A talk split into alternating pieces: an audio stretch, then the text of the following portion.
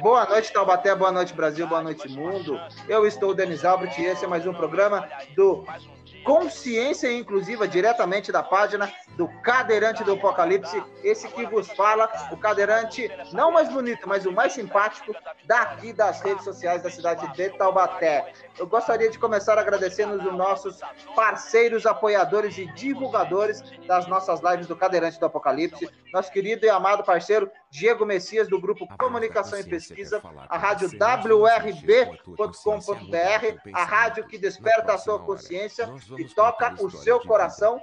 Ah, o Consciência Inclusiva, nosso querido amigo Bruno Oliveira, ah, e que agora também temos a rádio da Independência Baixada FM. Gordinho Lanches, como sempre, está aqui na descrição Gordinho Lanches, Academia Full Trainers e todos os grupos que nos ajudam aí a propagar as nossas lives do Consciência Inclusiva. A vida da pessoa com deficiência passa por aqui. O nosso corpo e a nossa deficiência não nos limitam, porque a nossa consciência é livre. Hoje, com a nossa querida, amada parceira lá do grupo Unidos da Inclusão, doutora Ana Paula Silva, advogada formada na Universidade Mackenzie, uh, pós-graduada em mediação e arbitragem, criadora da Ponte de Pedro, que a gente vai falar depois um pouquinho sobre a Ponte de Pedro, ativista na luta por inclusão e acessibilidade. Hoje, trouxemos a doutora aqui para a gente falar um pouquinho a respeito da LBI, a Lei Brasileira de Inclusão, e dar um tapinha sobre o que ela fala de acessibilidade e, por último, falar sobre as tecnologias assistivas. Então, Doutora Ana, é um prazer, uma satisfação imensa estar te recebendo aqui nas lives do Cadeirante do Apocalipse, no programa Consciência Inclusiva. Hoje você é a protagonista aqui da live. Você que está chegando aí, curte, comenta, compartilha, nos ajude a compartilhar a mensagem do bem aqui que a gente vem trazer informações de conteúdo para você. Boa noite, Kátia, e boa noite a todos que estão chegando. Seja bem-vinda, doutora. Se apresente para nós e fique à vontade que você é a protagonista. Ah, obrigada, Denis. Obrigada a todos vocês. Boa noite a todos. Aqui é a Ana Paula, né, a criadora da Ponte de Pedro, mãe do Pedro, que é o meu, a minha inspiração, meu autista aqui, meu filho de três anos. Não posso esquecer também do meu outro o apoiador número um, que é o Guilherme, meu filho de sete anos. E aqui nessa noite, né, trago aqui para vocês a gente falar um pouquinho da LBI, que é a Lei Brasileira de Inclusão, também conhecida como Estatuto da Pessoa com Deficiência. E aí, é, quando se fala de qualquer coisa relacionada à lei, a direitos, é, a, a gente sempre bate na tecla falando da igualdade, né? E somente falar que todos são iguais perante a lei é, não é o suficiente para garantir o acesso. E a realidade está aí para dizer, porque falar vai até ali não é igual, esse, esse caminhar não vai ser o mesmo para todos. Então, por isso que a gente necessita de leis e, e estatutos que vão olhar para grupos diferentes da população e vão dar esse tratamento que possibilite o acesso para essa, essa camada da população. Então, é, eu trago isso porque, dentro do conceito de igualdade, a gente proíbe a exclusão e também obriga a inclusão. Então, são duas coisas que estão dentro da igualdade, porque não basta a gente só ter o discurso falando que todos são iguais, né? Porque vão ter aqueles que não vão alcançar essa igualdade. Então, eu preciso do estatuto para colocar todo mundo na mesma linha de partida. Então, é, por que, que eu faço essa introdução? Porque quando se fala de direitos, né, seja do, do, no Estatuto da Criança e do Adolescente, ou no Estatuto do Idoso, ou da pessoa com deficiência, pode parecer para uma massa de desavisados, um cachorro é, que a, é um favor a inclusão. E a inclusão, ela não é um favor. A inclusão, ela é prevista legalmente como um mecanismo de garantia da dignidade dessas pessoas. Porque não existe não existe dignidade sem acesso. Peraí, só um minuto que o cachorro aqui está competindo comigo. Tá tranquilo. Inclusive, a dona Neuza da ama os animais, viu? Dona Neuza, minha mamãe, meu veículo de entrada nessa realidade de existência, minha mamãe, ama os cachorros e tem aí uma ONG a respeito da, de castração de animais carentes. Animais de pessoas carentes. Sim. Importante. Então, é, eu estava falando da questão. Ah, não continue, só um minuto. Peraí. Vontade. Aí, é a dignidade. Porque a gente não pode falar de dignidade isoladamente. Então, a gente vai falar do acesso e o que, que essa lei traz para a gente para garantir essa igualdade, essa dignidade, que é fundamental. E aí, lá, a, a lei ela já começa. Qual é o objetivo maior dela? É assegurar e promover condições de igualdade, o exercício de direitos, liberdades fundamentais da pessoa com deficiência e visando a inclusão social e a cidadania então, esse é o objetivo principal do Estatuto da Pessoa com Deficiência. Então, por, por que também que eu ressalto isso? O objetivo é um objetivo muito grande. É uma inclusão que não é uma rampa de acesso, não é uma cota né, na, na, na empresa para trabalhar, não é só isso, é um conjunto de ações que, articuladas pelo poder público, vão fazer a inclusão social dessas pessoas e garantir a cidadania de cada deficiente. Então, isso é importante a gente ter em mente, porque muitas vezes, quando é, uma prótese, uma órtese, ou é, a manutenção, às vezes, de uma cadeira de rodas, ou, ou algum atendimento médico específico, e o poder público não dá uma resposta efetiva para as pessoas. E a lei fala justamente o contrário. Essa resposta tem que ser efetiva. Ela tem que ser assertiva. É, as pessoas não podem ficar no limbo do direito. Isso é muito importante destacar, porque o conjunto, o objetivo dessa lei é muito maior. E dentro dessa lei, o, o conceito de acessibilidade, ele já é amplo, justamente por isso. Então, aqui a gente entende como acessibilidade a possibilidade, a condição de alcance de utilização com segurança e autonomia nos espaços públicos. Então, é um conjunto. Então, é o que eu falei, não é só uma rampa de acesso, não é só um item separado. Acessibilidade é esse conjunto. Então, é você ocupar os, seus, os espaços urbanos, os transportes, o acesso à informação e comunicação, e aí que entra, inclusive com sistemas e tecnologias, que é a tecnologia assistiva, que a gente vai falar, e nas instalações de uso público ou privado, de uso coletivo. Então, é o que a gente está vendo: estacionamento de shopping. Estacionamento de shopping vai ter que ter lá vagas demarcadas para pessoa com deficiência.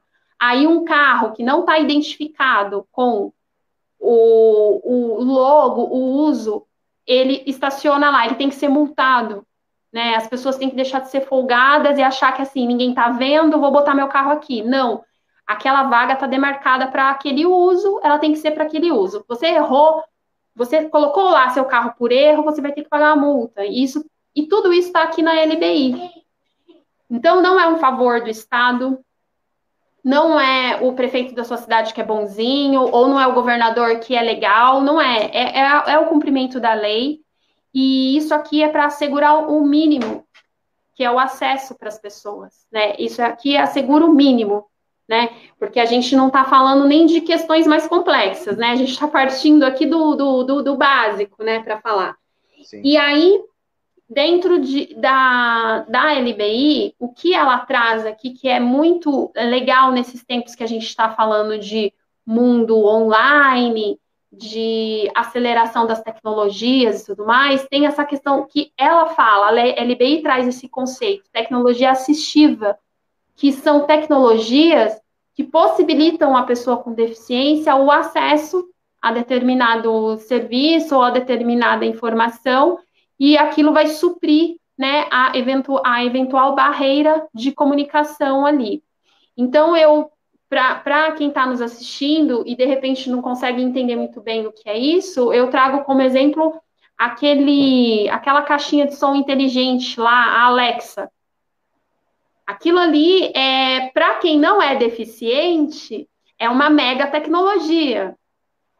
Mas é, aquilo ali, para uma pessoa que tem determinada deficiência, aquilo ali pode ser um guia da pessoa na casa. Então, assim, acenda a luz, apaga a luz, me acorde às 5, é, vai chover hoje, e a Alexa com aquela interação. Então, isso é um exemplo de tecnologia assistiva. Então, é, no dia a dia, de repente, para a maioria, pode só achar que é uma caixinha de som inteligente, mas dentro da realidade de determinadas, determinadas deficiências, aqui, aquela caixinha falante pode ser assim fundamental.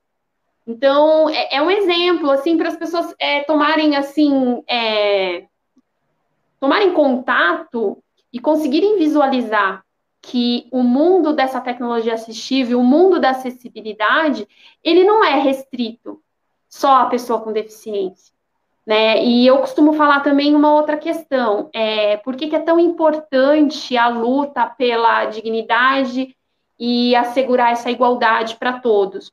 Porque é, num mundo que está é, tá assegurado direitos só para um grupo de pessoas e acontece a exclusão de outros grupos, esse é, não existe igualdade nesse mundo. Na verdade, você está defendendo um padrão, mas igualdade não existe, porque a igualdade ela justamente vai defender que, independente das diferenças, as pessoas vão ter as mesmas condições de tratamento.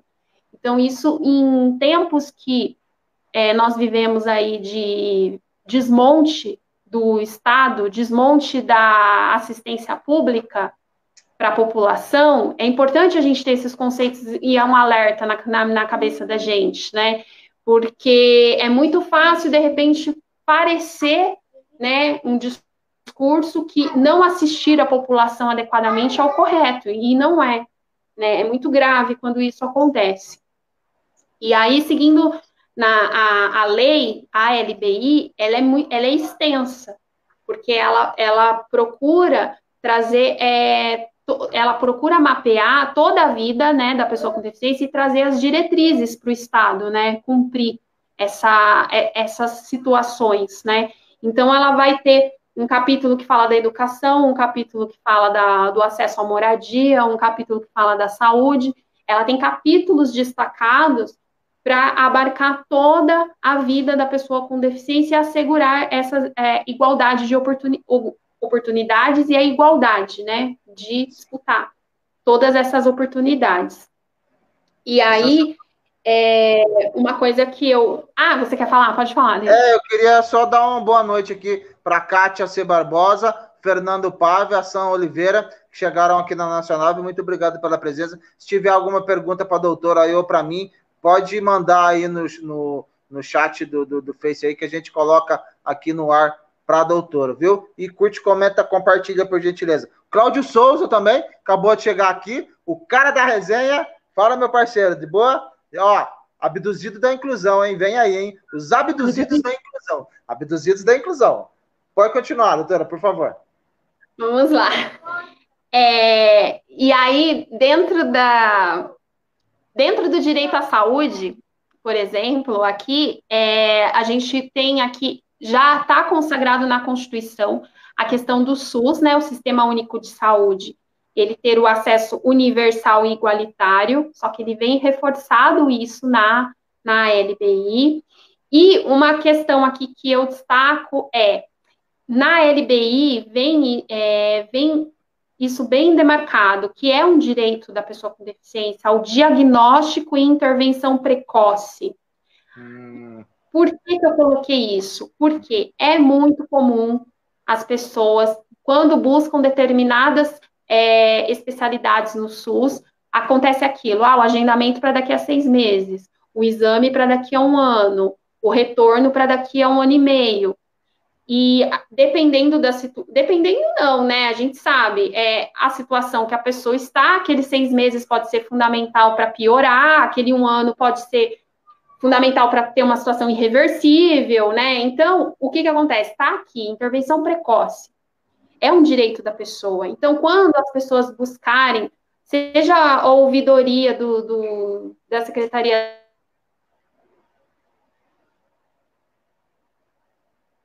Deu uma travadinha. Voltou. Voltou? É, seja quando as pessoas buscarem, então as pessoas diante de uma demora, uma demora, um problema para um diagnóstico, ela buscando por meio da ouvidoria, ou ela buscando pelo Ministério Público, ou buscando uma ação judicial, ela está embasada num direito dela. Jamais um favor do Estado, jamais é, querendo passar na frente de alguém, né? Não, é um direito da pessoa que ela diagnosticada a deficiência, ela tenha o atendimento precoce, porque a lei que lhe assegura isso. E na atenção, é, atenção sexual é uma coisa que é tabu falar sobre isso na, na pessoa com deficiência. E dentro disso, o que eu acho fundamental que tem nessa lei é que fala que é, é devido esse amparo estatal e ele coloca aqui, incluindo a fertilização assistida. Então, por exemplo, a, a, uma mulher que ela queira, ela tenha determinada deficiência, mas ela não é, está impedida de ser mãe.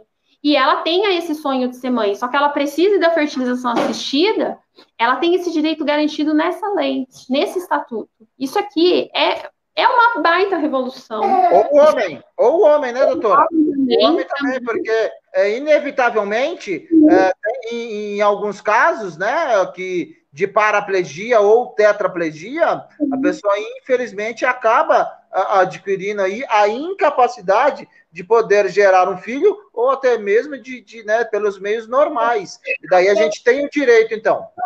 Sim. Então, o Estado ele tem que é, fazer essa assistência da fertilização assistida. E isso não, não é um tipo de, de, de coisa que fala assim, ah, mas é, a lei dá a entender ou tem que ver. Não, tá, tá, tá com todas as palavras. O Estado vai assegurar, incluindo fertilização assistida. Então, esse é um direito dessa pessoa, e isso está garantido em lei. Se fala nisso? Não se fala, né? E esse é o problema. Nós temos aí um conjunto é, de leis, de regramentos muito, muito bem feitos, muito bem desenhados. A prática nossa do sistema público não é das melhores, mas é, a partir do momento que nós temos lá na legislação, nós temos meios para buscar isso, seja por ação judicial, seja por requerimento administrativo, mas a gente tem como chegar nisso. Então, isso está garantido em lei. Isso aqui é uma conquista que é muito importante para essas pessoas, né?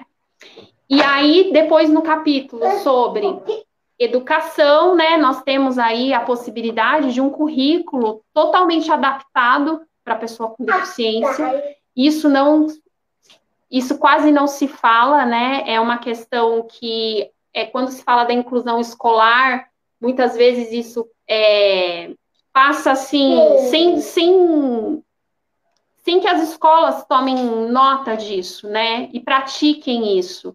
De que vem aquele conjunto, digamos, de apostilas, né? Igual para todos, e todo mundo vai seguir, todo mundo vai ser alfabetizado nesse ritmo. Mas, dentro da nossa lei de inclusão, existe a possibilidade desse currículo ser adaptado das provas, da avaliação, do acompanhamento pedagógico ser adaptado de acordo com a deficiência daquela pessoa. Então, isso é importante, isso está em lei, né? E muitas vezes isso passa, digamos, despercebido, né? E não, não era para ser, mas está num capítulo específico. E aí também a gente passa, né, dando sequência na lei para a gente conseguir falar o máximo possível sobre ela. Desce, é só você descer. Tem um, tem um escalador aqui também. Sim, o a Pedro. moradia. É o Pedrão.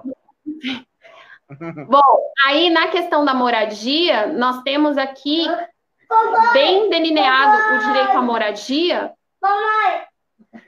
Casas acessíveis.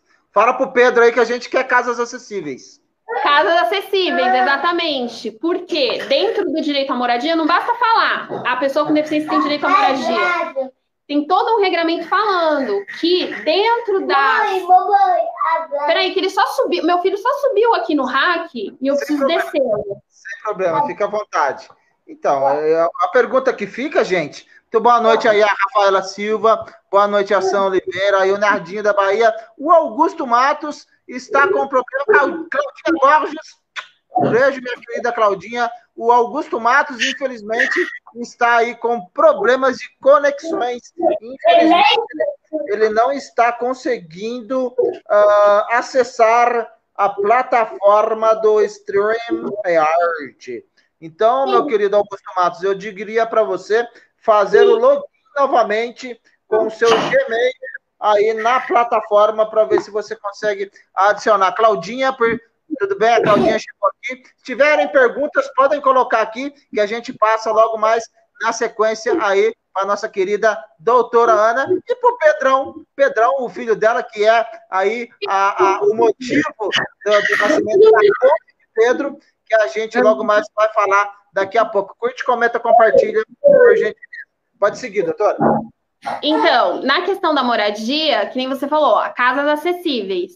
Porque dentro da, da própria LBI tá, tem a proposta, não é a proposta, está previsto de que os programas habitacionais, necessariamente, eles têm que é, reservar, no mínimo, 3% da oferta do, das casas que serão construídas, casas acessíveis.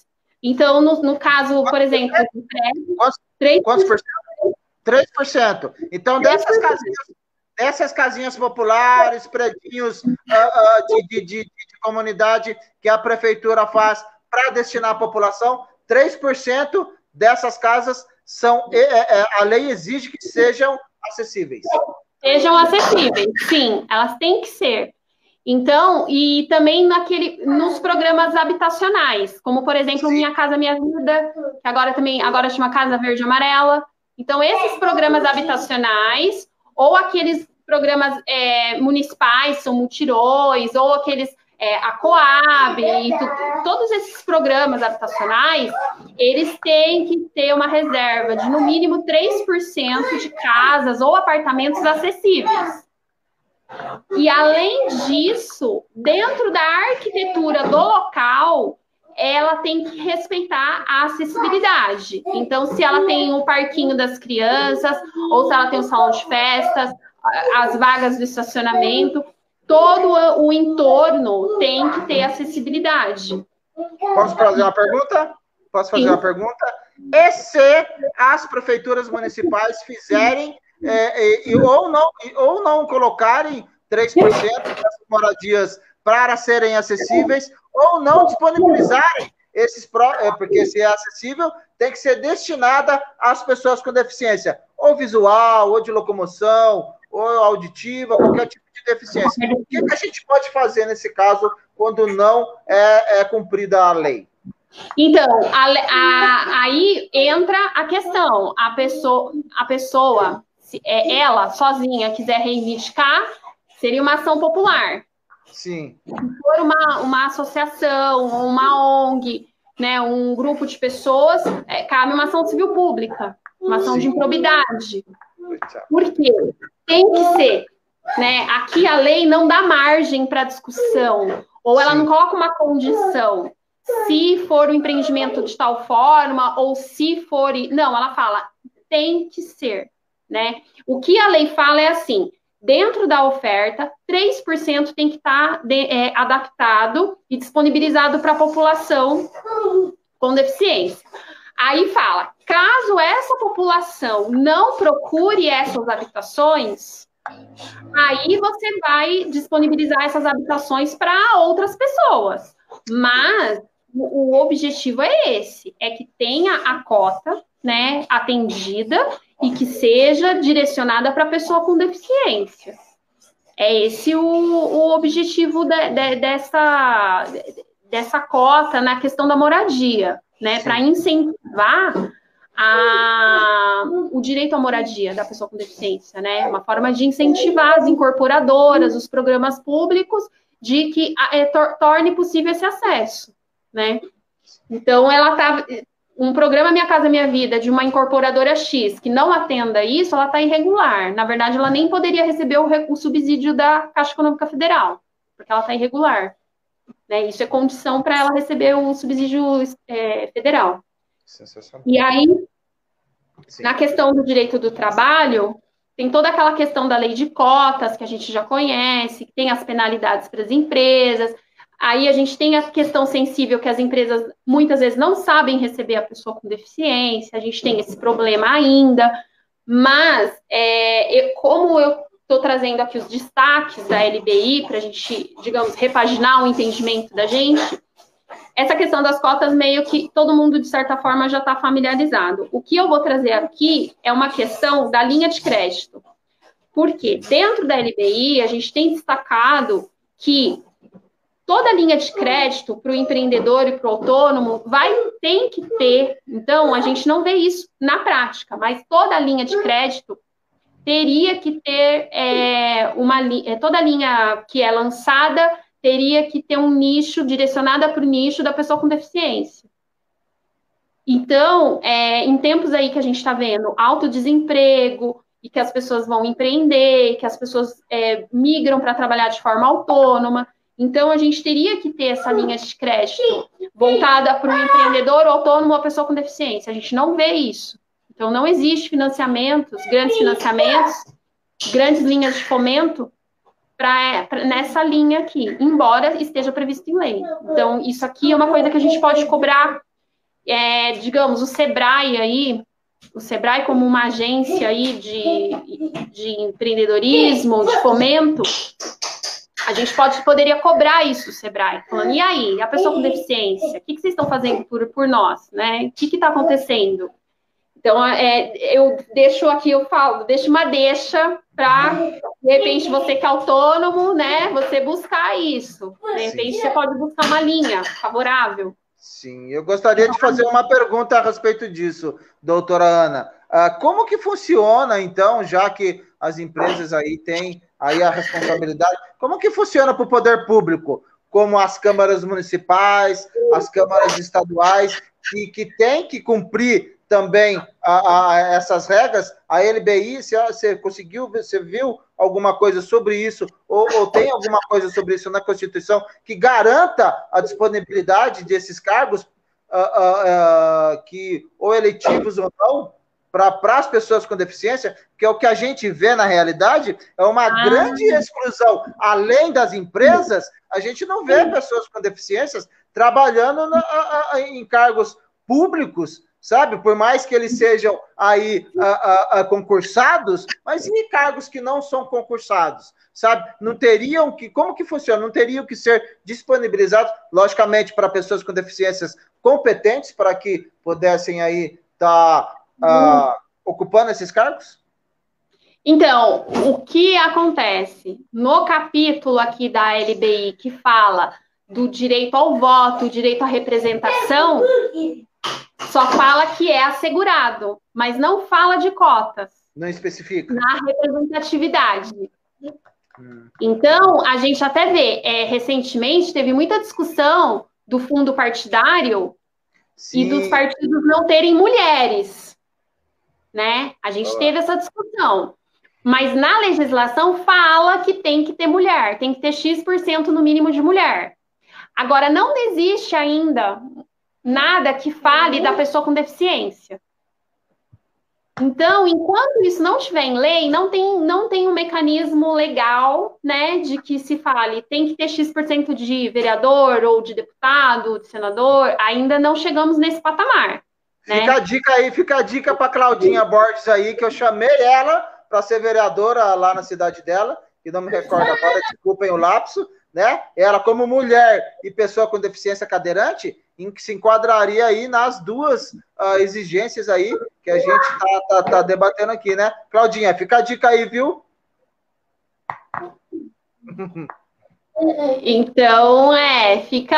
É, essa questão do voto é bem interessante, porque assim, a, a lei, a, a LBI, ela meio que ela só copiou e colou o que já está aí na Constituição que é o direito do brasileiro, né, de, de votar, de ser votado, de exercer o voto, da direito da cidadania, e também fala da questão da acessibilidade no local de votação. Mas isso é uma coisa óbvia. É óbvio que o local da votação vai ter que ser acessível para essas pessoas. Então, é uma coisa assim, é, a, aquele capítulo que de repente poderia ter essa questão super importante e que faria diferença, é, ele não tá. Então, a gente não tem hoje isso delimitado, mas poder, poderíamos, né? Quem sabe, né? Ou ainda podemos, ainda num, num outro momento, num momento, num outro momento legislativo, a gente pode vir a ter essa questão, que é, não deixa de ser importante, não deixa de ser fundamental. Com né? certeza. E aí, seguindo, um, é, tem também a, o outro capítulo, que é cultura, lazer, esporte, turismo. Que aí tem até relação com o trabalho aí de vocês, né? Então, até. Exato. E aí, o que, que acontece? É, quando se fala é, do direito ao lazer, à cultura, é, esporte, não é somente que o Estado é, coloque à disposição equipamentos de acessibilidade, né? Não é só é, ter um estádio com a rampa de acesso, ou ter um estádio, que nem, por exemplo, a Arena Corinthians tem uma sala é, especial para pessoas que é, para autista. Então tem uma sala, ela é um pouco diferente para autistas conseguirem assistir jogos. Então, a acessibilidade no esporte não é só isso, não é a pessoa com deficiência como espectador do jogo, não é só isso, é ela participar efetivamente da vida esportiva. Então, é, o fomento a, aos, ao para, para desporto, para desporto. Isso mesmo, isso. É. Então, é o fomento, linhas de fomento para isso, é, linhas de patrocínio, é, e fomentar que o poder é, privado, que empresas abracem essa causa também. Então, quando se fala aí é, das, da questão dos esportes, às vezes a gente olha só muito para pensar na a pessoa com deficiência enquanto espectador, mas não, é a pessoa com deficiência como protagonista também dos esportes. Então, a prática desse esporte para a pessoa com deficiência. E isso facilitado também nos centros né, de atendimento no âmbito municipal. Porque cada município tem a sua forma de atender a pessoa com deficiência, tem os seus, o seu, as suas é, centros esportivos, né? Aqui onde eu moro, eu moro em Mogi das Cruzes, a gente fala centro esportivo. Então, tem centro esportivo adaptado, tem centro esportivo que não é, e como que isso vai funcionar. Então, é essa acessibilidade tem que acontecer para a pessoa com deficiência. Ah, só no nível. E aí também o Denis, né, sabe? Só no nível amador? Não, é no nível amador, é no nível profissional todos os níveis. Isso tá. é, é obrigação do Estado assegurar esse acesso também. Então, só, só colocando um adendo aqui, ô, doutora, infelizmente, uh, uh, uh, os projetos sociais que eles fazem, eh, eles não têm que ser somente acessíveis para pra, as pessoas com deficiência, não tem que existir, mas também o acesso para o deficiente chegar. Sabe, eu faço parte aqui do projeto Esporte para Todos, que a gente trabalha com a inclusão da pessoa com deficiência na prática esportiva e na atividade física, formando a categoria de base do paradesporto aqui da cidade de Taubaté. E o que a gente vê, infelizmente, é, é, é, é um grande descaso nesse caso. Eles, eles, na verdade, eles sempre querem o, o atleta já formado para poder ganhar medalha, pegar notoriedade, dar reconhecimento para a cidade, e infelizmente, uh, uh, uh, essa parte das empresas, a gente tem que correr atrás sim, a gente tem que exigir, que é um grande problema que a gente enfrenta. Sabe, doutora, eu, como, como um atleta semi-profissional, não posso falar que eu sou profissional,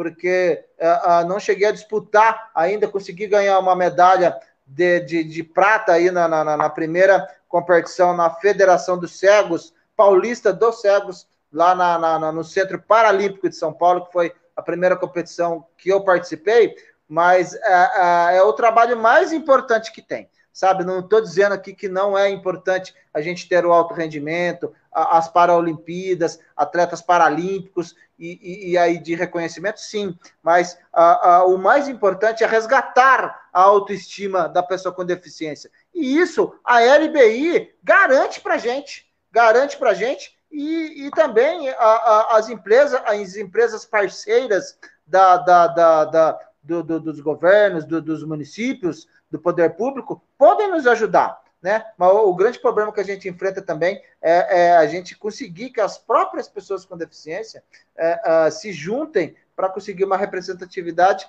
e está colocando isso, né? A gente, infelizmente, é quase sozinho, não vou, né, podemos generalizar. Deixa eu dar uma boa noite aqui, antes de voltar para a doutora, para o Alexandre Olimpo uh, Filho e para o João Rodas. Tá falado, João? Compartilha a live aí, por gentileza, só agradece a participação de vocês. Se tiver alguma pergunta, pode colocar para a doutora aí, que a gente coloca na tela para ela. Pode continuar, doutora, só queria fazer esse adendo aqui. Ah, sim, muito bom. Porque, assim, Denise, é que, não é que a pessoa. É que, assim, são várias questões, né? A pessoa com deficiência, a gente, é muito recente a questão, assim, de que, olha, saia de casa, tá garantido é. seu acesso, é, você vai ser bem recebido em lugar tal ou tal. É muito recente isso. Então, é, para muitos, a, a, a, vida mais reclusa ou não ir a, atrás de um esporte, uma atividade, era comum até então. É né? verdade. Isso não é mais comum. Hoje a gente está debatendo, está abrindo esse leque, né?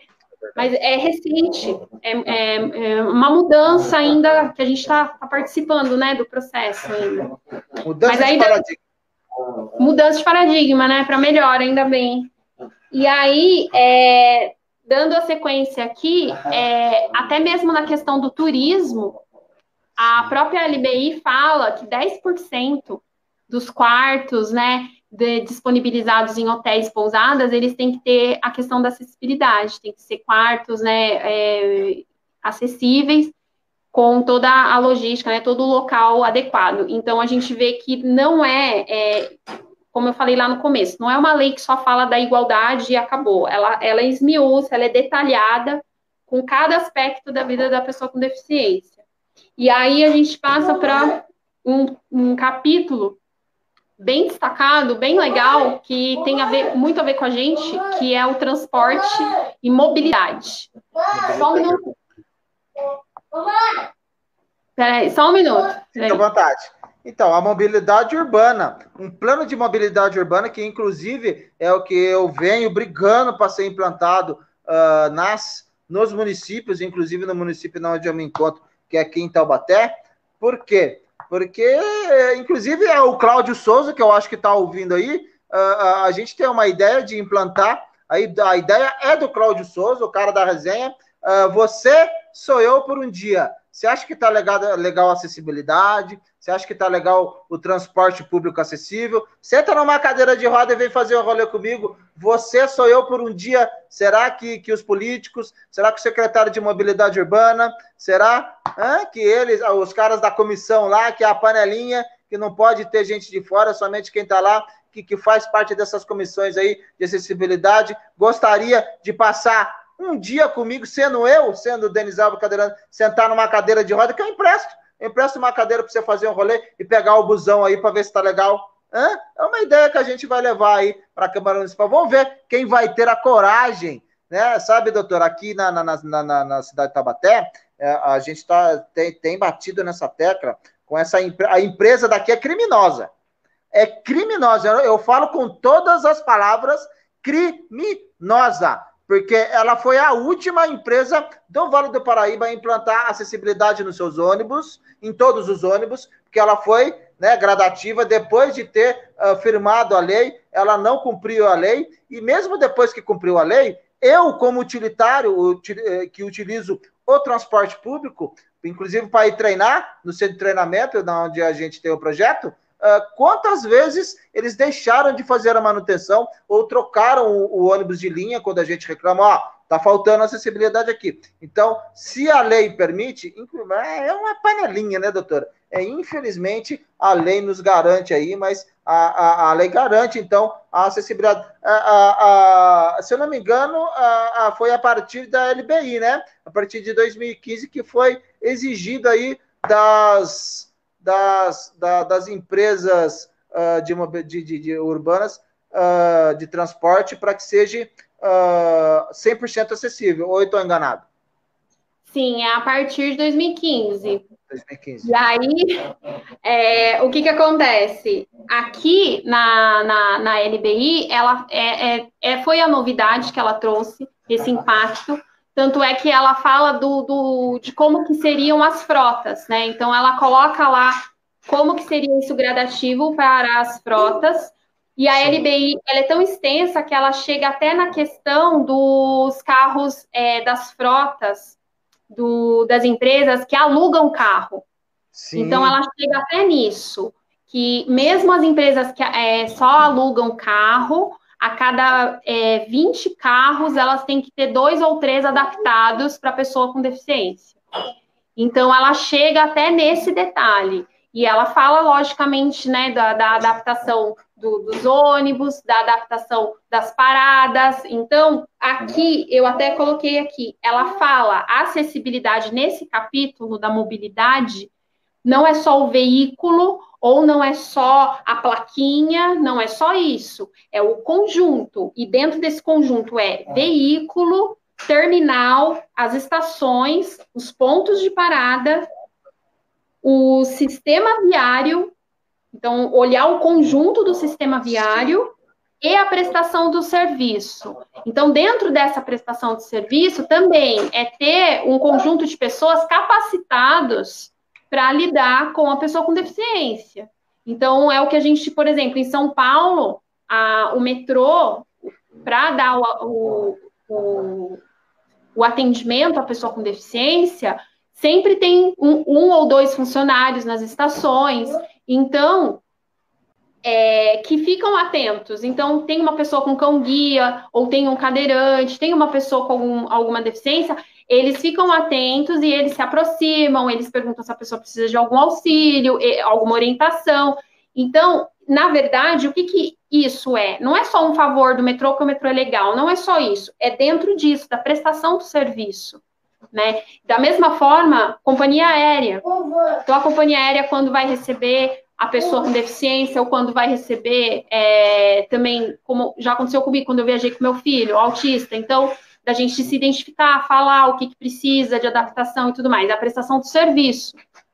E eu já recebi relatos de mães que viajaram com filhos, né, com autistas, que tiveram problemas porque a empresa não entende que o autismo né, é, é uma deficiência, que o autista é deficiente e que ele vai precisar dessa prestação de serviço diferenciada. E isso está dentro da acessibilidade, do transporte e da mobilidade. Então, é uma questão muito ampla. Não é só a via onde vai circular o ônibus, ou não é só o ônibus, até a parada do ônibus. É um então, olhar, é um olhar, é, é um olhar, é um olhar mais, mais amplo, né? É a visão biopsicossocial. Biopsicossocial, exatamente. Biopsicossocial. É que mesmo. é a própria LBI assegura que a visão para a pessoa com deficiência tem que ser assim, né? Ela não pode ser é, só um, um olhar, porque você está dando acesso para uma pessoa, né? E nós, como pessoas, nós não somos só, né? A gente não é só um número, ou a gente não é só um sentimento, ou a gente não é só uma possibilidade, né? Nós somos um conjunto, né, de, de situações. Então, esse olhar tem que ser amplo. E aí. Uva. Uva. E aí, dentro desse conjunto, tem que ser é, analisado não só a mobilidade, o veículo, porque o veículo ser uva, adaptado é a parte uva, mais fácil. Uva, e isso nem cabe para o poder público, porque quem que, que fabrica né, o, o, ônibus? Não é nem o poder público. Então, isso para o poder público é fácil. O que é difícil para o poder público? É a parada de ônibus adaptada, é o terminal adaptado, é a capacitação das pessoas para uma prestação de serviço adaptada. Isso que é a parte que eu falo, que é o qualquer de Aquiles do, do governo, né? A, a, via, né? Porque tem lugar que não tem calçada, tem lugar que é a base de escada, né? Então, acho que a mobilidade aqui, ela abre. Só um minuto que eu tenho que ver o que, não, que é o filho que é autista falando da uva. Eu preciso Sim, ver o que, tá que é essa uva. Só tá um bom. minuto. Tá bom. E eu diria o seguinte, ah, enquanto você vai, vai lá, eu diria o seguinte: sabe por que, que eles fazem isso? Porque não é interessante não vai dar retorno para eles. Eles vão ajudar aí as pessoas com deficiência na acessibilidade, no transporte público, fazendo rampa, que é o mínimo que eles teriam que fazer que está na lei, e não fazem. Por quê? Porque, infelizmente, as empresas de ônibus, elas têm colunho, comunho, elas são compactuadas com o poder público. Um lava a mão do outro. inclusive, que é o que acontece aqui em Taubaté. Infelizmente, sabe, gente, é, é, é muito, é muito triste. Sabe, Claudinha, a, a gente que, que, que sai para fazer um rolê, que quer, inclusive tem aqueles ônibus que tem o símbolo do, da, da pessoa com deficiência na frente, mas não tem o elevador. Eu nunca vi isso, alguns ônibus intermunicipais, inclusive. Não, não, não entendo. Se a lei abrange tudo isso, uh, seria mais que, que, que obrigatório para eles fazerem isso. Então, eu venho brigando aqui, sabe? Lutando para que, que essas coisas, no mínimo, funcionem direito. Né, doutora? Sim, é muito complexo, né? E a falta de a falta de boa vontade do governo, né? Porque a gente vê, é uma lei que não é recente. É uma coisa que aconteceu lá em 2015. É, né, da, da Claudinha, a Claudinha está falando aqui que foi, ela foi implantada a, a, partir de 2015, mas ela já foi colocada como decreto. Ah, o decreto, sim. É, teve o decreto de 2004, mas foi firmada com a LBI em 2015. Sim. Olha você ver como é antigo. Sim, mas aí se a gente pensar que a gente está em 2021, olha quanto tempo é. passou. É. E aí tem cidades, né, que estão lutando, que as pessoas estão lutando, né, porque não tem quase nada acessível. Umas, umas conseguiram dar, né, o atendimento, outras não, outras é parcial, outras é para, eu falo, que é para elite ver, né, porque assim. Quem andar pela Avenida Paulista vai ver lá o piso tátil, vai ver o, o acesso ao metrô, vai ver os pontos de ônibus, vai ver tudo aquilo lá. Aí, para quem só circula por ali, vai achar que a cidade é acessível, mas a cidade não é a Avenida Paulista. Aí, se você sai dali e vai para um bairro, não precisa nem ser muito longe né, da periferia, se você vai andar ali no Tatuapé, no Tatuapé ali, você já vai ver todo, outra realidade. Você já vê outro ponto de ônibus, você já vê outro ônibus, você já vê outra calçada, você não vê piso tátil, é entendeu? É, é, tudo diferente. Entendeu? E aí, por que, que aquele projeto arquitetônico que foi feito na Paulista, ele não é expandido, né? Então é falta de boa vontade política. Ah, porque é, é caro.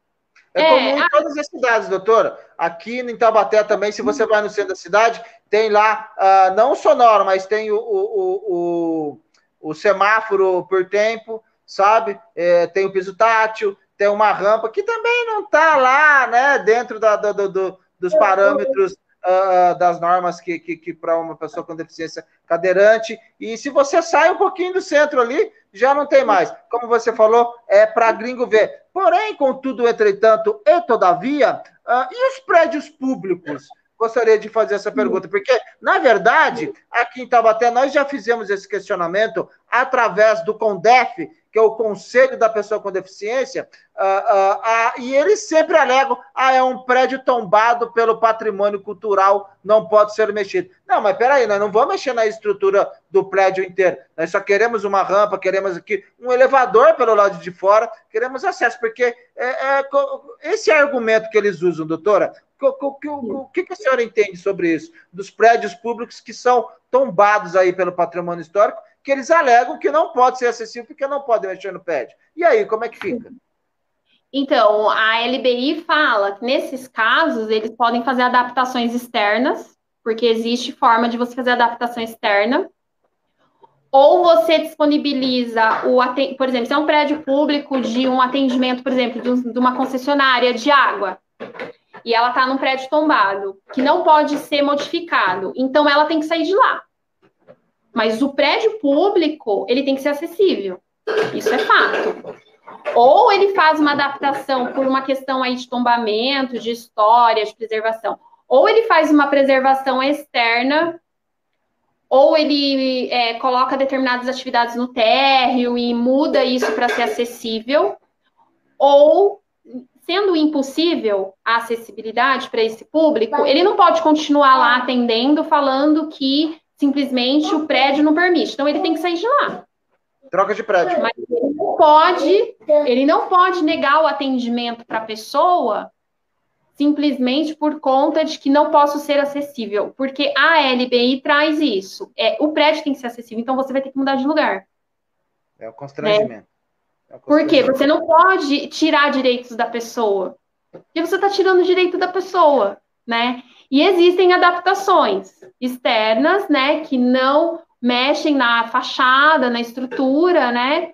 E existem, existem os projetos até que eles chamam aqui desenho universal, né? E eles falam, oh. né, dessas, dessas questões aqui na LBI, questões arquitetônicas. Então a LBI ela fala como que tem que ser um desenho. Ela não fala detalhes, né? Como que vai ser a coluna, como que vai ser o material, não é isso, mas ela fala do desenho universal, ela fala da acessibilidade. Então, ela fala que esses elementos, eles têm que estar no, no prédio público, que vai estar lá de portas abertas para o público, para atender a população.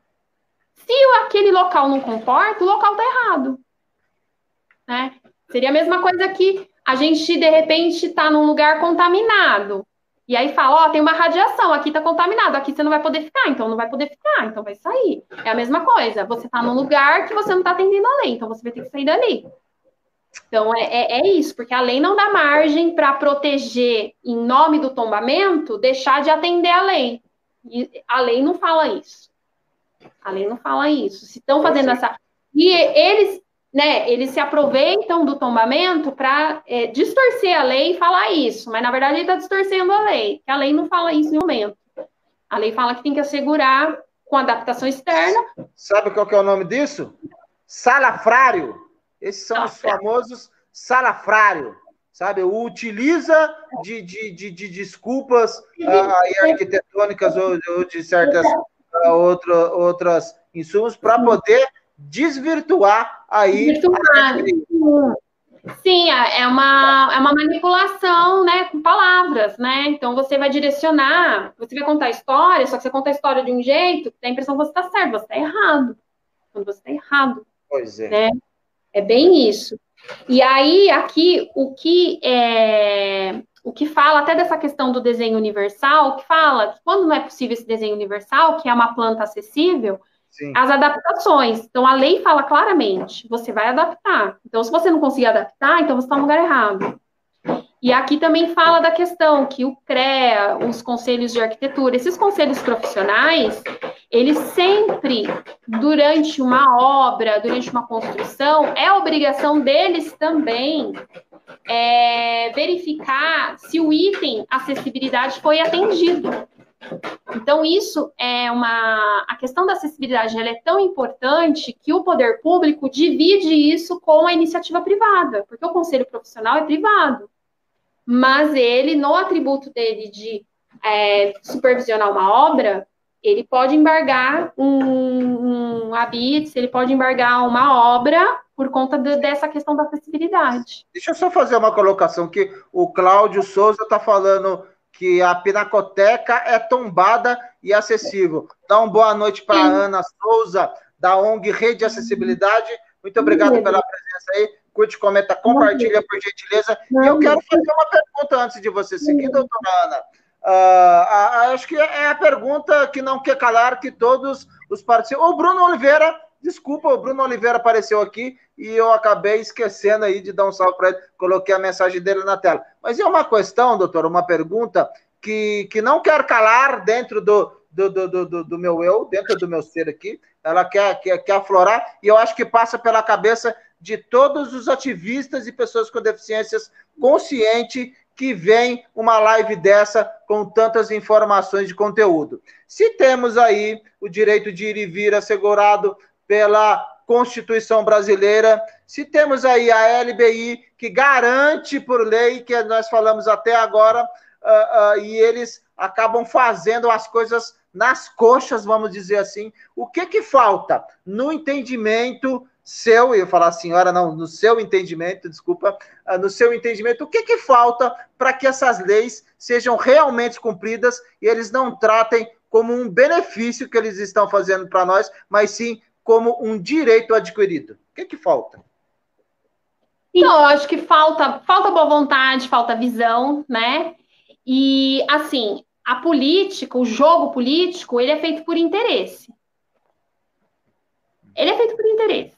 Então, como lá dentro das cabeças que decidem, nós não temos nossos representantes, né, pessoas lá, a pessoa com deficiência ou a pessoa que simpatiza com a causa, então a decisão não vai ser voltada para a gente.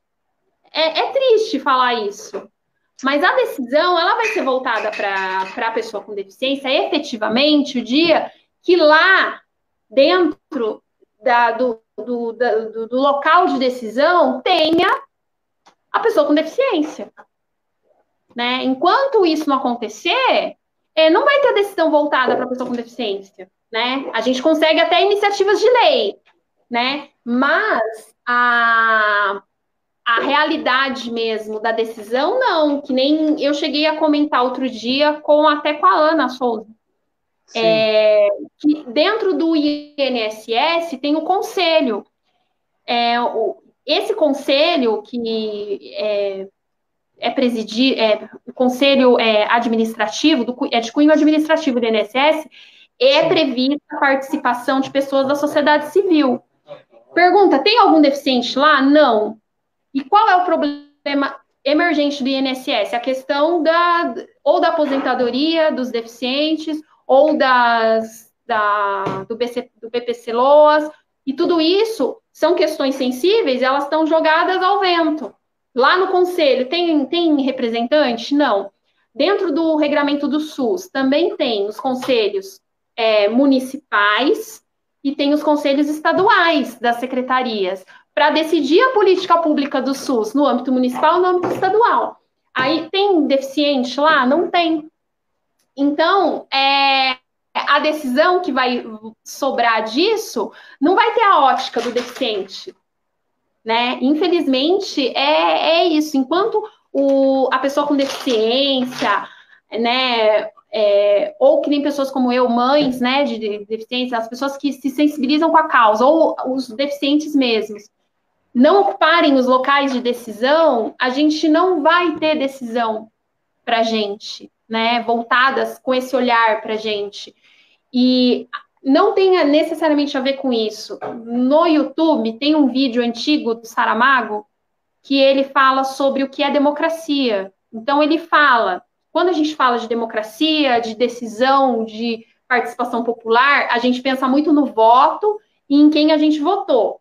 Mas aí ele fala isso, ele fala assim, mas quem está decidindo a linha de crédito do, do Banco Central? Quem está decidindo a forma que as pessoas vão se aposentar? Tá, esses conselhos? Quem está lá? E às vezes a gente não se dá conta. Então, esses grupos é que decidem a vida da gente. Né? Então, nós aqui, enquanto ativistas, a gente tem que mirar nesses grupos, né? E eu até levantei isso para a Ana, né? E eu vou pesquisar mais sobre isso. A gente tem que mirar. É um conselho de INSS, é um conselho do pessoal do, de Secretaria da Saúde que vai ver política pública do SUS.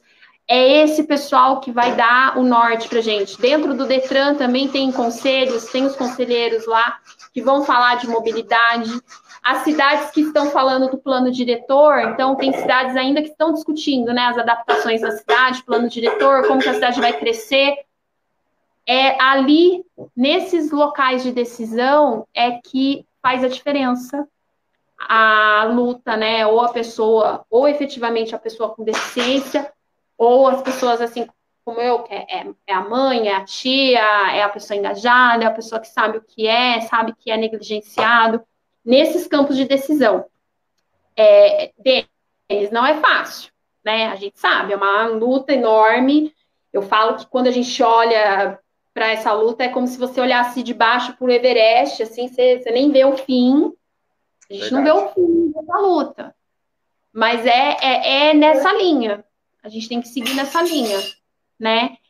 Agora, voltando aqui para a questão da, é, por exemplo, aqui, que eu deixei anotado aqui, da mobilidade, é, para ver como que ela é complexa, porque na própria lei mesmo a gente vê, ela, ela agrupa é, o plano diretor da cidade, é, o plano de transporte e trânsito, o código de obras, que cada município tem o um jeito de, de falar de como serão feitas as suas obras e essas regras, e a legislação, até mesmo a legislação sobre prevenção de incêndio. Então, todo esse grupo de normas vão estar tá falando sobre acessibilidade, vão estar tá falando sobre a inclusão.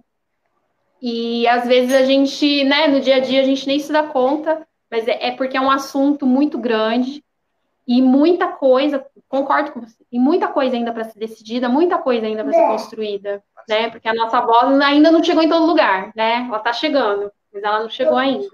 Doutora, a gente, a gente antes, antes da gente a gente já está chegando a uma hora de live, antes de você uh, uh, continuar aí. A gente, nós, eu, você, a Ana Souza, a Claudinha Borges, que está aqui, uh, o que, que a gente pode fazer em relação a essa falta de representatividade? Além da gente estar tá cobrando, além da gente vir aqui e falar e tentar aí realmente colocar as pessoas com deficiência em evidência. porque uma falta de, de de essa, essa falta que, de, de, de, empatia que a gente vê em todos os órgãos, sabe, com essa com, com, a falta das pessoas com deficiência lá. E outro problema que a gente encontra também é que quando tem uma ou outra lá, acabam não conseguindo fazer o, o, o, o, o que a gente deseja realmente. O que, que a gente, como cidadão, pode fazer em respeito disso? Olha, eu falo, é, é, é, quem, quem achar que foi lesado é entrar com ação na justiça, é fazer reclamação em ouvidoria, é fazer reclamação em secretaria, é mandar ofício. Eu acho que é um conjunto, né? É, não é só uma via, né? A pessoa se sentiu lesada, ela buscar todas as vias para ela defender seus direitos. Quanto mais pessoas fizerem isso, mais o poder público vai dar atenção. Ele só vai dar atenção se as pessoas fizerem isso, se as pessoas reclamarem e movimentarem os seus direitos.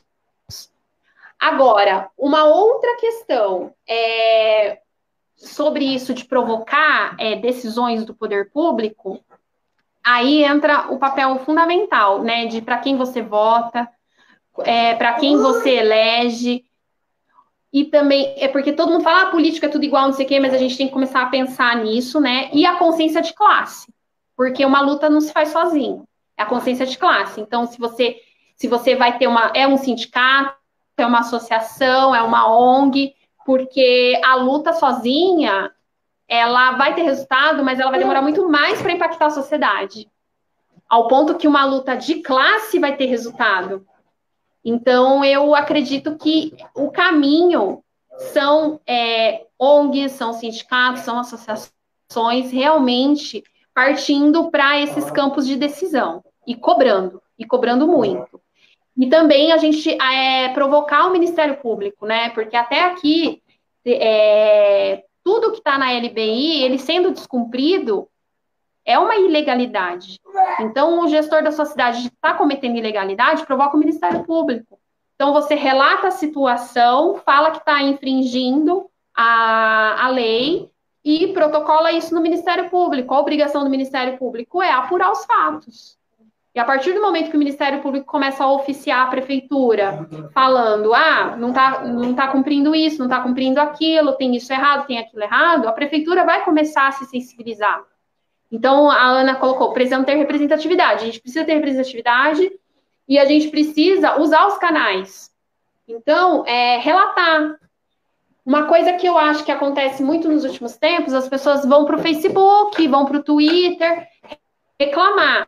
É, é legal, é importante, mas não é só isso. Então, eu acho que assim, você encaminha ofício para o Ministério Público, protocola na ouvidoria, é, se for caso de ação judicial, procura um advogado e vai para a rede social. Mas não pode ser isolado, só a rede social, ou só o advogado, ou só o Ministério Público. Eu acho que a nossa sociedade é, é tão cheia de conflito a gente não pode mais ir só num caminho, a gente tem que ir em todos. Então, eu vou protocolar ofício, eu vou na ouvidoria, eu vou no Ministério Público, eu vou. Tudo, eu vou fazer tudo. Tirar, vamos atirar para tudo quanto é lado. Ó, deixa eu dar uma boa noite para Dânia Teixeira aqui. A Claudinha está falando aqui, ó. Doutora, e quando os conselheiros não são ouvidos e fazem pouco caso das demandas, o que podemos fazer diante disso? Claudinha, essa questão sua é pertinente, inclusive uh, quero dizer que aqui deu um probleminha no meu StreamYard. Eu estou acompanhando as mensagens por aqui. Então, quero a Dânia Teixeira, que eu falei para você, é uma representante lá da ufologia, né? Então, doutora, os conselheiros não são ouvidos e fazem pouco, pouco caso das demandas, o que podemos fazer diante disso. Eu sou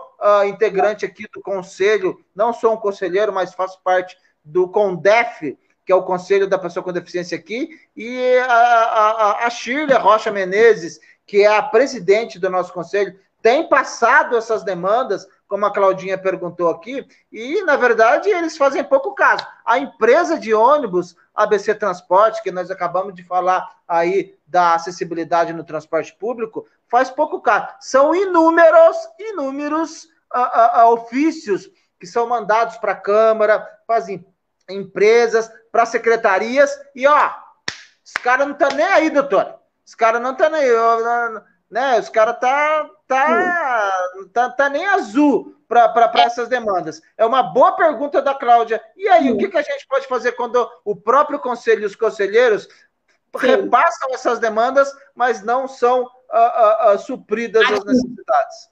Olha, é, é levar isso para o Ministério Público, né? Porque esse conselheiro, ele tem, ele, ele, não importa que ele é conselheiro, que às vezes tem, tem município que é remunerado, tem município que é voluntário, não importa. Mas ali ele tem uma função pública. E como dentro da função pública dele, ele deve ter determinada atitude. Se ele deixa de fazer, é ilegal. Então, Ministério Público em cima é Ministério Público, não tem outra, outra coisa para fazer, porque o Ministério Público vai abrir um inquérito e vai apurar a eventual conduta. E dentro dessa questão da empresa, né, empresas que descumprem a lei. Mamãe, mamãe, Aí o que eu tenho para dizer é, aí a gente parte para uma outra estratégia, que é aonde que a, que a gente fala, qual é o órgão mais sensível do ser humano? É o bolso. Então, é partir para reparação civil. Então, não, não atendeu o deficiente, não está dando embarque, entrar com a ação, seja por meio de até do juizado especial, vai pedir reparação. E co concomitante, junto com isso, simultâneo. Espera só um minuto, Pedro. Junto com isso, além das, das, dos pedidos de reparação que são cabíveis pelo descumprimento, Outra questão, vá até o PROCON. Vá até o PROCON e fale que a empresa de ônibus, em determinadas questões, deixou de dar o atendimento correto. É cabível, tá? Porque a empresa de ônibus, ela tem uma concessão pública, mas ela, o atendimento dela, a prestação de serviço dela está regrada dentro do Código de Defesa do Consumidor. Então, você vai, você se dirige ao PROCON e você vai relatar seu caso. O que, que acontece? É, o PROCON vai aplicar multa. E a multa do PROCON é brincando, 200, 500, 600 mil reais, entendeu? E aí a empresa vai começar a pensar em formas de dar cumprimento à lei. A gente tem que partir para esse, esse lado. Por isso que eu falei, é, é, um leque que a gente tem que usar de tudo. A gente tem que procurar PROCON, a gente tem que procurar o Ministério Público, a gente tem que procurar a, o âmbito municipal, é, porque não é uma luta fácil, né? A gente dá cumprimento à lei. Não é fácil cobrar, não é fácil ser o chato da questão, não é fácil. Mas eu vejo assim que empresas de ônibus é, elas costumam, é, diante do PROCON, já ter uma outra atitude, tá? E eu dou um exemplo que é o que acontece, por exemplo, se a gente for ver as empresas de transporte aéreo. Então, as empresas, as companhias aéreas, é, o que, que acontece? Elas atendem a população mais é, que tem mais acesso a, a, tudo no Brasil, né? Tudo, seja dinheiro, advogado, seja o que. O que, que acontece? Ninguém é aceita ser mal atendido no avião. Então, pergunta se elas não cumprem a lei, se elas não fazem tudo do jeito certo. E se elas não fizerem, elas sabem que a pessoa vai entrar com ação, que a pessoa vai pedir indenização, que elas vão ter que pagar e vão ter que pagar a multa no PROCON. Então, o que, que elas fazem? Elas se antecipam e cumprem. Sim. Então, se você vai num atendimento de um aeroporto e um atendimento numa rodoviária, vai ser diferente. Porque na rodoviária eles falam assim: eu posso descumprir que ninguém está fazendo nada. Então, vou lá, vou descumprindo, vou descumprindo, vou descumprindo. Aí a gente vem aqui. Mãe, mamãe, oi. Olha, é legal. Aí a gente vem para cá e fala para a população: gente, vamos propor, vamos fazer a mesma coisa. Que a população que voa, faz. É isso que a gente tem que fazer. Sim. Doutora, a gente já passou de uma hora de live aqui. A, a, a Ana Souza, da ONG Rede Acessibilidade, quero deixar aqui a dica para você ir lá curtir e compartilhar a página da ONG Rede Acessibilidade. Procura aí no Facebook e lá na, na, na no Instagram. Também a, a ONG da nossa querida a, a Ponte de Pedro, né? Segue ela no Instagram. Curte a nossa live aí, compartilha. Doutora, faça aí, uh, uh, uh, fale um pouquinho agora, se é um, um pouco breve, a respeito das tecnologias assistivas e conclua aí com as suas considerações finais, por gentileza. Sim, as tecnologias assistivas, né, são as tecnologias que, para a pessoa que não tem deficiência, pode parecer a tecnologia que facilita a vida. E para a pessoa com deficiência, é a que torna possível o acesso. Essa a diferença.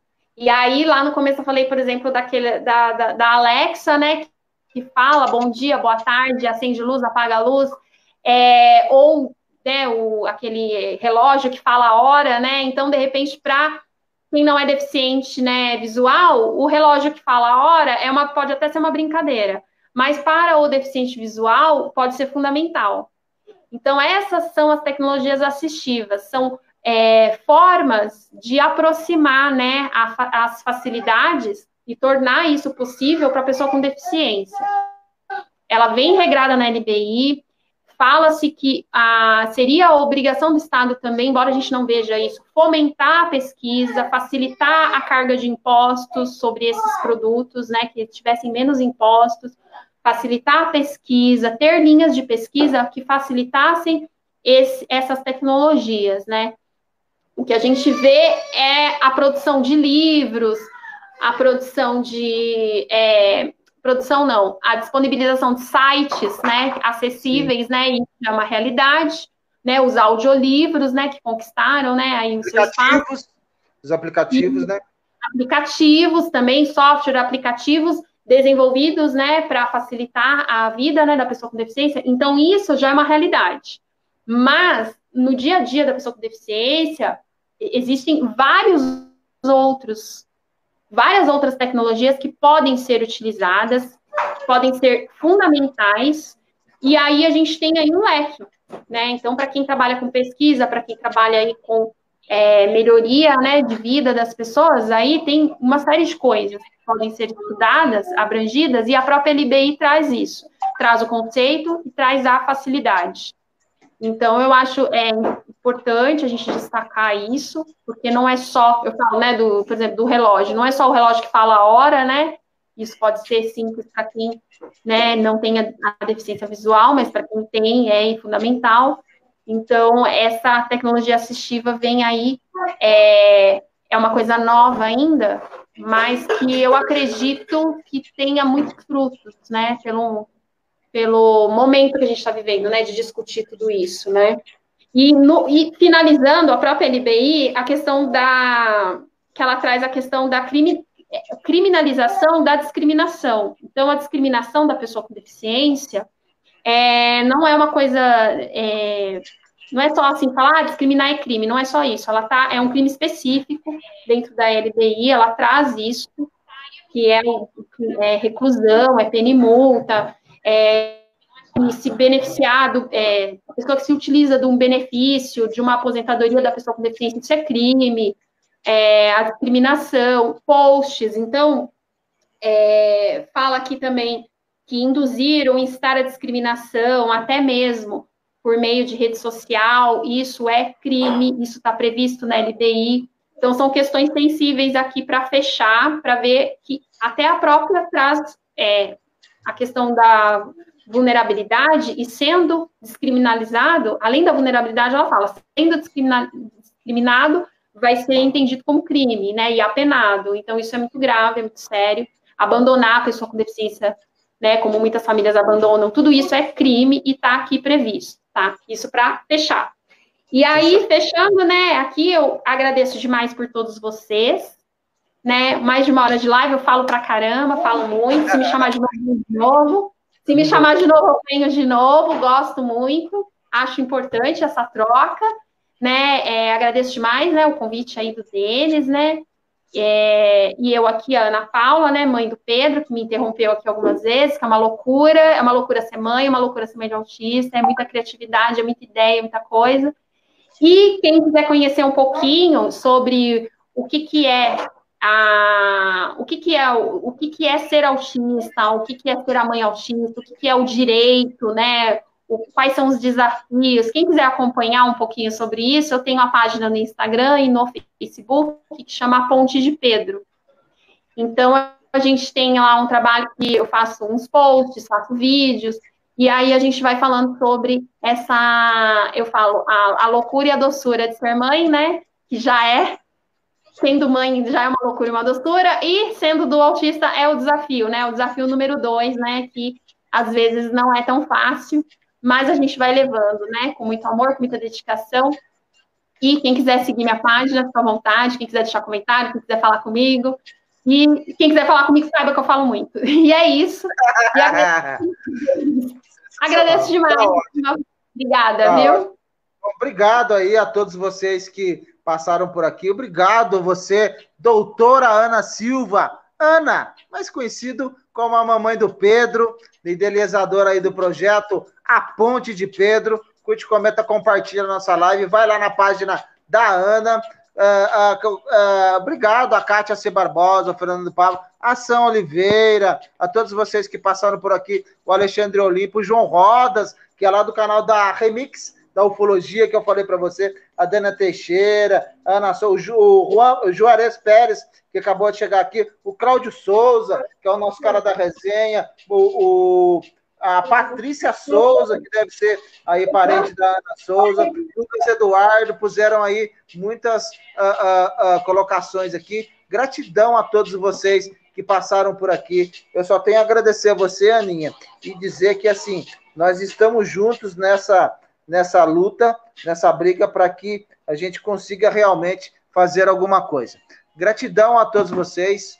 É, desejo para você, para toda a sua família, para a família de todos aqui e para todo mundo muita saúde, muita luz, muita paz, muita prosperidade, sabedoria e discernimento para que eu, você e todos nós possamos ser a nossa melhor versão. Sejamos luz em tempos de esperança. Desperte agora, junte-se a nós Consciência inclusiva, a vida da pessoa com deficiência passa por aqui. O nosso corpo e a nossa deficiência não nos limitam, porque a nossa consciência é livre.